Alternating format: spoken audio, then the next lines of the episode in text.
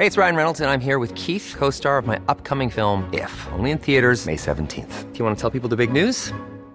All right, I'll do it. Sign up now and you'll get unlimited for $15 a month in six months of Paramount Plus Essential Plan on us. Mintmobile.com slash switch. Upfront payment of $45 equivalent to $15 per month. Unlimited over 40 gigabytes per month. Face lower speeds. Videos at 480p. Active Mint customers by 531.24 get six months of Paramount Plus Essential Plan. Auto renews after six months. Offer ends May 31st, 2024. Separate Paramount Plus registration required. Terms and conditions apply if rated PG. Heraldo Podcast. Un lugar para tus oídos. ¿Sabes qué es lo que busca AMLO con la nueva propuesta de reforma energética? Esto es Primera Plana de El Heraldo de México.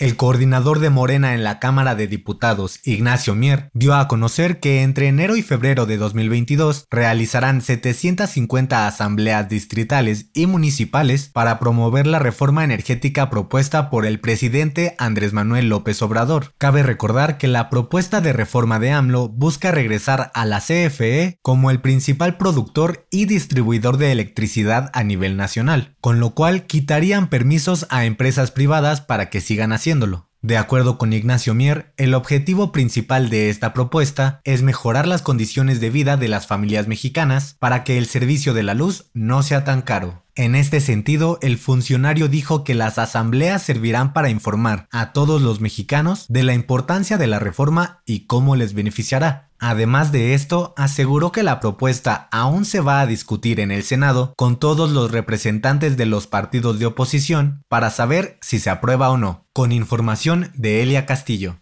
¿Quieres las mejores noticias al alcance de tus oídos? Sigue a Primera Plana en Spotify y entérate de la información más importante. La música mexicana está de luto, pues perdió a uno de sus más grandes ídolos. Este domingo, Vicente Fernández falleció a los 81 años. Vicente Fernández será recordado como una leyenda del regional mexicano, pues su gran voz y talento lo llevaron al éxito internacional. En sus más de 40 años de carrera, ganó 3 premios Grammy, 9 Grammy Latino y fue reconocido con una estrella en el Paseo de la Fama de Hollywood. En agosto, Chente tuvo que ser internado en un hospital de Guadalajara por una caída que sufrió en su casa, la cual le provocó una grave lesión en la columna. Fue operado de emergencia y se mantuvo con respirador en terapia intensiva, y aunque su familia informó que se mantenía estable y recuperándose, en noviembre regresó al hospital debido a un problema en las vías respiratorias. Miles de fanáticos dieron el último adiós al charro de Huentitán en la arena BFG de Guadalajara, donde por ahora descansan sus restos. En redes sociales, personalidades del mundo del espectáculo también lo despidieron agradeciéndole por el legado que deja. La titular de la Secretaría de Cultura, Olga Sánchez Cordero, dijo que abrirán Bellas Artes para homenajear a Chente. Sin embargo, aún no hay nada confirmado. La familia Fernández dio a conocer que su cuerpo será enterrado en el rancho Los Tres Potrillos. Descanse en paz.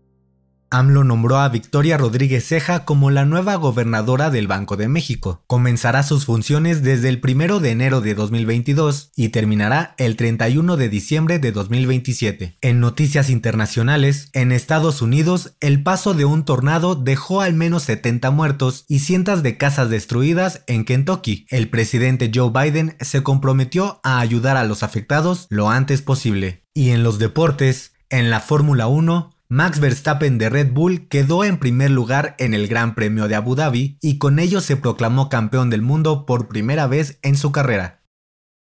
El dato que cambiará tu día. Hey, Firulais. Firulais es uno de los nombres más comunes para perritos en México, pero ¿sabes cuál es su origen? De acuerdo con los investigadores del Colegio de México, esta palabra nació en la década de 1950, cuando cientos de mexicanos iban a Estados Unidos a trabajar en campos agrícolas. Algunos de ellos compraban perros y presumían que tenían un certificado de libre de pulgas y garrapatas, o Free of Lice en inglés, lo cual se convirtió en Firulais y se mantuvo como un tierno apodo.